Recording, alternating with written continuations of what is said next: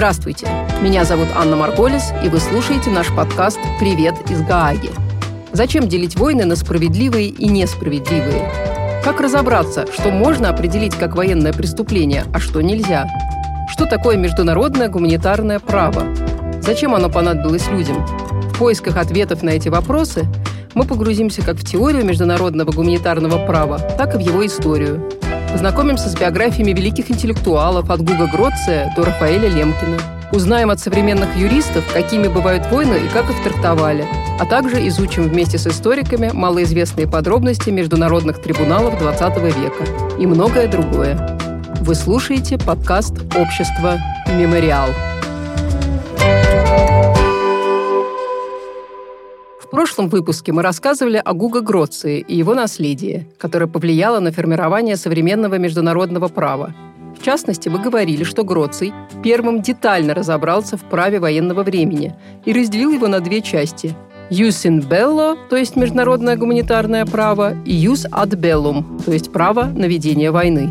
Основная идея заключается в следующем. Говорит юрист Юрий Варламов. In bello – это те правовые нормы, которые регулируют то, как стороны должны действовать в рамках вооруженного конфликта. В частности, какое они могут применять оружие, как, какими средствами они могут сражаться, и самое главное, как они должны относиться к людям, которые не участвуют в конфликте по тем или иным причинам. Если говорить про use et bellum, это та часть права, которое касается правил вступления в конфликт. В каком случае государство может применять вооруженную силу, какие могут быть для этого обоснования. Сегодня мы рассмотрим эти разделы международного права подробнее. Мы покажем, как современные историки и юристы разбираются в военных преступлениях и делят ответственность между виновными в реальных конфликтах. Для этого мы расскажем о войне между двумя африканскими странами – Эфиопией и Эритреей которая шла с 98 по 2000 год. Он нас интересует тем, как в нем комиссия регулировала вопросы, связанные с установлением ответственности сторон. В частности, с тем, как комиссия разделяла ответственность за начало конфликта и ответственность за нарушение норм международного гуманитарного права. В отличие от 30-летней войны и других войн эпохи Гуга Гроция, конфликт Эфиопии и Эритреи проходил в иных правовых обстоятельствах. К концу 1990-х годов Эфиопия и Эритрея считаются полноценными суверенными государствами, членами ООН и участниками международного гуманитарного права. Такой статус обеих стран предполагает, что обе страны должны вести войны в соответствии с нормами «jus in bello» и «jus ad bellum». Но помимо правовых норм, на государство всегда сильно влияет трудная история их взаимоотношений.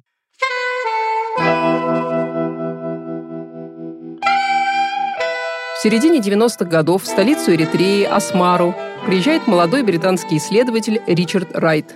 Он недавно окончил докторантуру в Лондоне, и ему была нужна работа. Он мало что знает об африканском роге и об Эритрее в частности, но все равно решает там поработать хотя бы несколько месяцев. Он читает лекции в столичном университете и составляет первую учебную программу по истории страны. Его интересует трудное прошлое целого региона – Африканского рога. С XVI века он находился под оккупацией португальцев и турок, итальянцев и британцев. Окончательно оккупация региона прекратилась в 1952 году после вывода войск Великобритании с эфиопских территорий. В том же году ООН решила объединить Эритрею с Эфиопией. А в 1961 году эритрейские жители начали войну за независимость. Они добились победы спустя 30 лет, в 1991 году, и спустя еще два года получили независимость. Тогда же лидеры обеих стран заявили, что отныне их народы будут жить в мире и гармонии. Мы поговорили с Ричардом Райдом, теперь уже профессором африканистики в Оксфордском университете. И вот что он нам рассказал о своей работе и об Эритрее тех лет. Это было общество, которое только-только возникло после 30 лет войны. И в то время сам дух страны, если можно так выразиться, был очень воодушевляющим. Вы знаете, к тому времени, как я туда попал, они были независимыми всего около четырех лет, и там было просто полно возможностей. Но Ричард чувствует, что травмирующее прошлое все еще играет большую роль в отношениях двух стран. Эфиопия – это региональная империя, жители которой все еще не готовы воспринимать Эритрею равным суверенным государством. В Эритрее же к власти приходят бывшие повстанцы, которые в качестве национальной идеологии используют память о военном сопротивлении. Эфиопия для них – главный антагонист и агрессор, борьба с которым была и остается смыслом их существования. Я думаю, честно говоря, что даже тогда ощущалось некоторое беспокойство. Я имею в виду, что едва ли после 30 лет вооруженной борьбы вы можете полностью доверять стране, которая оккупировала вас там с 50-х, 60-х годов, ну правда. Так что ясно было, что до полного доверия путь предстоит долгий. Помимо таких экзистенциальных противоречий, существуют и более будничные проблемы. После окончания Первой войны за независимость, когда Эритрея получила статус э, самостоятельного государства, стала международно признанной, оставался вопрос о делимитации границ. И было довольно большое количество спорных территорий. Естественно, что в таких ситуациях постоянно возникают какие-то межграничные стычки и конфликты. В начале мая 1998 года на спорных территориях эфиопские вооруженные формирования убили высокопоставленного эритрейского чиновника. Эритрея сочла, что эти действия эфиопских пограничников или вооруженных отрядов являются достаточным поводом для того, чтобы использовать право на самооборону. Так что эритрейские войска занимают спорные территории на границе. Начинается новая, полномасштабная война. В первый день войны Ричард работал в офисе вместе с другими коллегами над программой курса истории в университете Асмары. Эту программу мы разрабатывали с нуля, то тут, то там добавляя какие-то курсы и все такое. Это было довольно хаотично, но очень весело. Вот там, в офисе университета, я и сидел в тот первый день, когда полетели эфиопские самолеты и начали бомбить находящийся в городе аэропорт.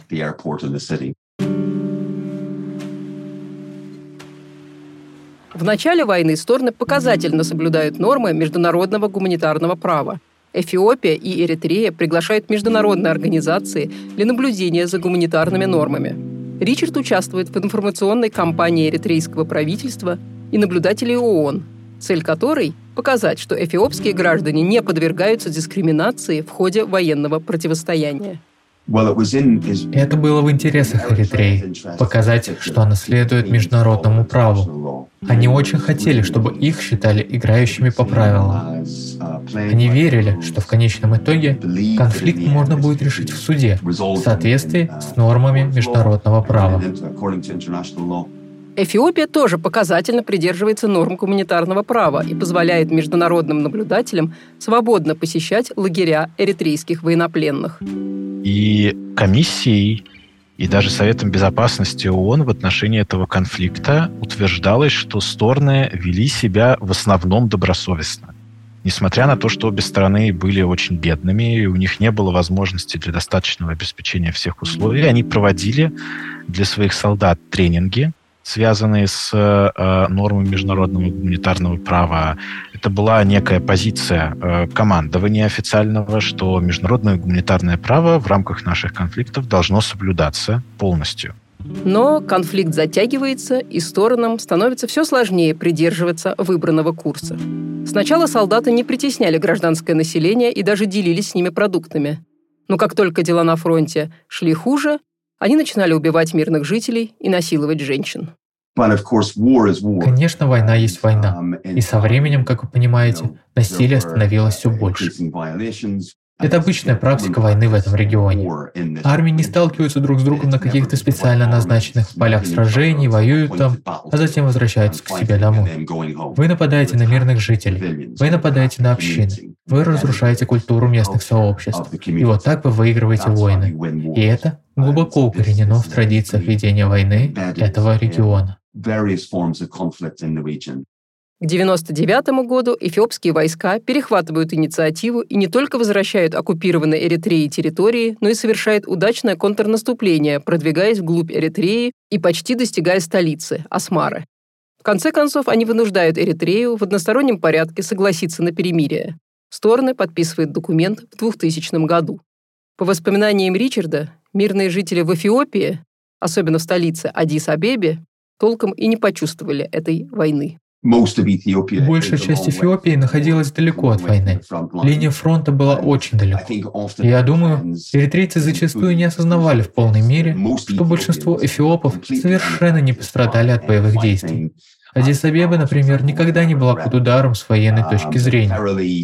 Война была чем-то далеким, чем-то, о чем большинство эфиопов слышали только по радио или смотрели по телевизору.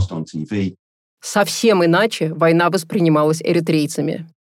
Ричард вспоминает, в первые месяцы местные жители поддерживали решение эритрейского правительства начать еще одну войну. Она виделась им как завершающий этап войны за независимость. Но итоговое перемирие не принесло им никакой радости и облегчения. Главное, что я um, помню, новость на самом деле восприняли очень тихо. Думаю, что люди были истощены и были весьма травмированы. Когда летом 2000 года вступило в силу прекращение огня, большинство людей были просто контужены, буквально, и не могли поверить, что все закончилось. Конечно, было облегчение, что боевые действия прекратились. Но я не думаю, что кто-то говорил, вот война окончена, наши беды позади, демобилизуемся, отдыхаем. Нет, никто так не думал. Было просто какое-то грустное смирение с тем, что эта война вообще была. И еще, это важно, Эритрея потеряла десятки тысяч человек, um, и они также пытались с этим примириться.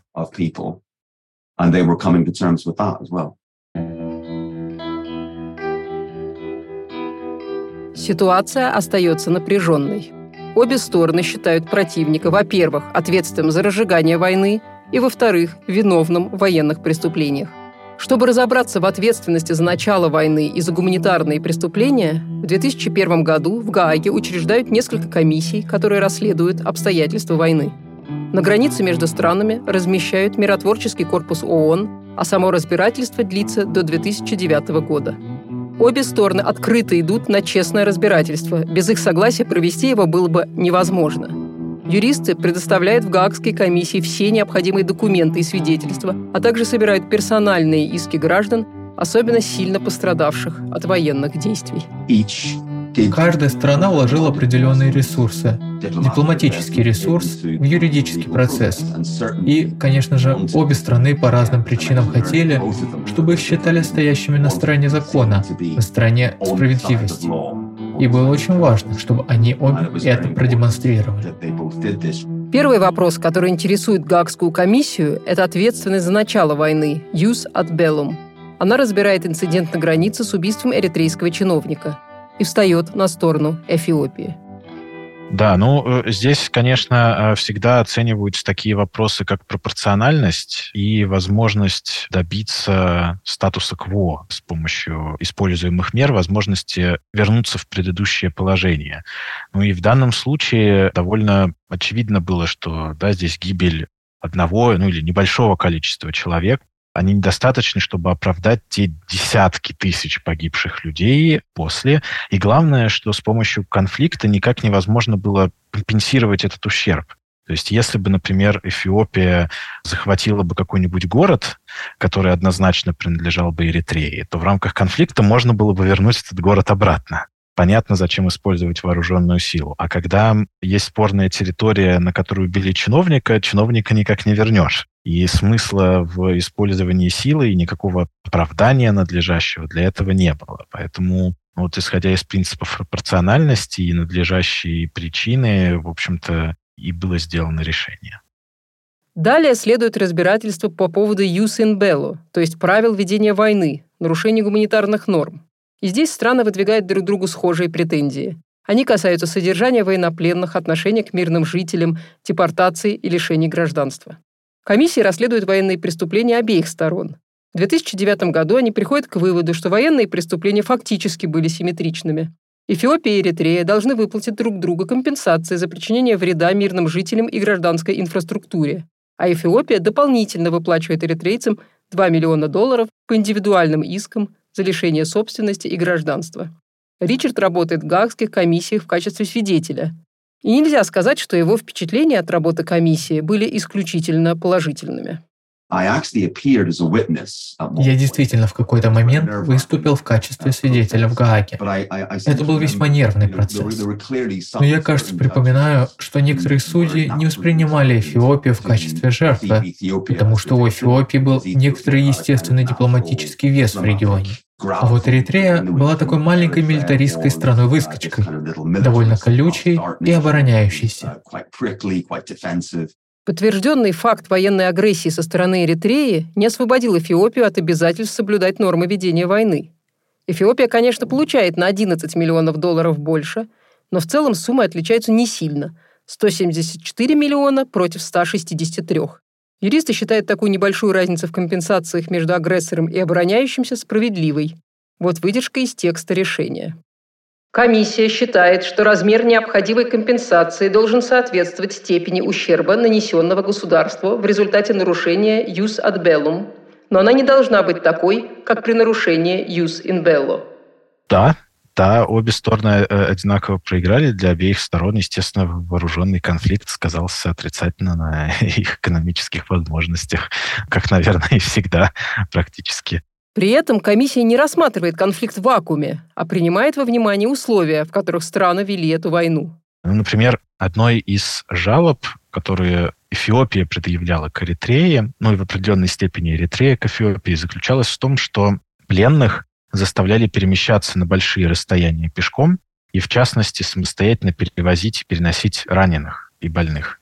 И здесь комиссия сделала интересный вывод, что да, действительно мы подтверждаем, что были такие условия обращения. Они действительно формально не соответствуют нормам международного гуманитарного права, но мы должны принимать во внимание условия, в которых находились сами страны. И были ли у них экономические возможности для обеспечить все необходимое. И здесь комиссия пришла к выводу, что очень часто даже войска тех же стран, которым предъявлялись такие претензии, они испытывали аналогичные сложности. То есть у них тоже не было транспортных средств для перемещения, у них тоже часто не было достаточного количества пропитания, еды, воды, медикаментов необходимых и так далее. Судебное разбирательство завершается в 2009 году. Насколько мы знаем, обе стороны выполнили решение Гаагских комиссий по денежным компенсациям и делимитации границ – а спустя 9 лет лидеры стран подписывают финальное мирное соглашение и восстанавливают экономические отношения. Юристы считают, что именно Гаагские комиссии помогли растопить лед и сблизить государства. Да, это, конечно, была не заморозка конфликта, было в той или иной степени окончательное решение. Мы, конечно, не можем этого гарантировать на 100%. Всегда может произойти что-то в будущем, могут прийти к власти другие силы, которые настроены враждебно друг по отношению к другу. Но, тем не менее, на настоящем этапе, судя по заявлениям, которые делают стороны, кажется, что конфликт э, более-менее урегулирован. Но историки, например, уже знакомый нам Ричард Райт, не считают, что решения Гаагской комиссии хоть как-то повлияли на процесс примирения. Международное сообщество практически не оказывало никакого давления на Эфиопию для вывода людей с пограничных территорий. А это просто подпитывало чувство глубочайшей обиды в Эритрее. Правительство Эритреи говорило своему народу, вот видите, что происходит, международное сообщество относится к Эфиопии иначе, чем к нам. И это фактически стало подталкивать Эритрею к изоляционизму. Я думаю, что к тому времени, когда выводы комиссии были опубликованы, большинство людей подумали, что это своего рода юридическая фикция, выдумка, и она не имеет никакого отношения к реальности. В Эритрее было принято считать, что мы жертвы, независимо от вывода комиссии и реальных внешнеполитических условий. Мы жертвы этой войны, и мы жертвы международного сообщества, которое не заботится о наших интересах. Итог войны меняет эритрейское общество. В годы, когда эритрейские юристы добросовестно собирают материалы для гаагских комиссий, президент Исаяс Афеверки начинает массовые репрессии. В стране появляются тысячи политических заключенных, и постепенно Эритрея превращается в одну из самых несвободных стран мира. Последней надеждой страны становится молодое поколение, которое уезжает, надеясь однажды вернуться. Я согласен, что это выглядит противоречиво. С одной стороны, вы добровольно вовлекаетесь в международное гуманитарное право, а с другой — притесняете людей в собственной стране. Но это никогда не казалось проблемой для самой Эритреи. И да, конечно, есть молодое поколение, которое отчаянно пытается вырваться из страны, жить и работать за границей, в США и в Европе, и однажды они постараются возродить Эритрею, опираясь на западный опыт, потому что после Исаиса Эритрея будет нуждаться в возрождении. В этом сомнений нет. Эфиопский режим тоже ужесточается после подписания мирного соглашения. В 2020 году страна начинает военную операцию против тиграйских повстанцев на границе с Эритреей. Международные наблюдатели фиксируют военные преступления, но не могут их остановить. А главное, к эфиопской агрессии присоединяется эритрейский режим. Страны, уже однажды привлеченные к суду за нарушение международного гуманитарного права друг против друга, теперь совершают военные преступления вместе. Исходя из действующих базовых принципов, которые существуют сейчас, строго говоря, никакой причины, которая бы принуждала агрессора к соблюдению норм международного гуманитарного права, кроме общих норм ответственности, нету. При этом ответственность за нарушение норм МГП, она не всегда действенная и не всегда эффективная. Проблема международного права, так же, как, в общем, проблемы и национального права не всегда ответственность за соответствующие правонарушения, она носит эффективный достаточный характер, чтобы правонарушение предотвращать.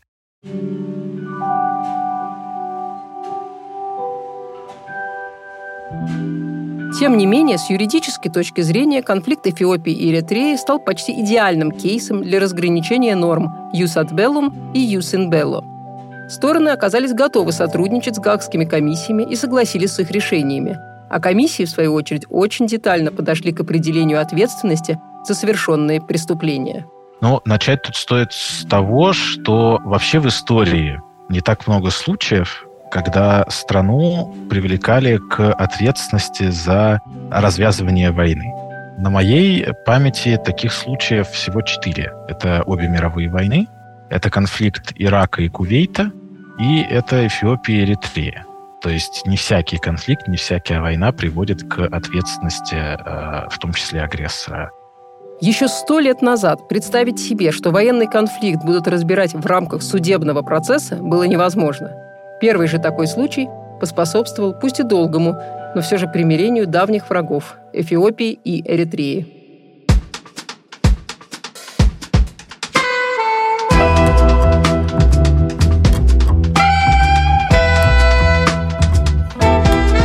Вы слушали подкаст общества «Мемориал. Привет из Гааги». Слушайте нас на всех платформах в любой точке мира. Подписывайтесь, ставьте оценки, рассказывайте вашим друзьям и делитесь ссылками в социальных сетях. Мы будем очень благодарны вам за это. С вами была Анна Марголис. Над подкастом работали сценарий Иван Корнеев, редактор Арен Ванян, обложка Лилия Матвеева, звукорежиссер Арсений Зинуков. Мы благодарим за разговор юриста Юрия Варламова и историка Ричарда Райта. Мы также благодарим Reform Space Berlin и Media Initiative Center в Ереване за студии для записи. И, как всегда, очень признательны за помощь нашим волонтерам. До встречи!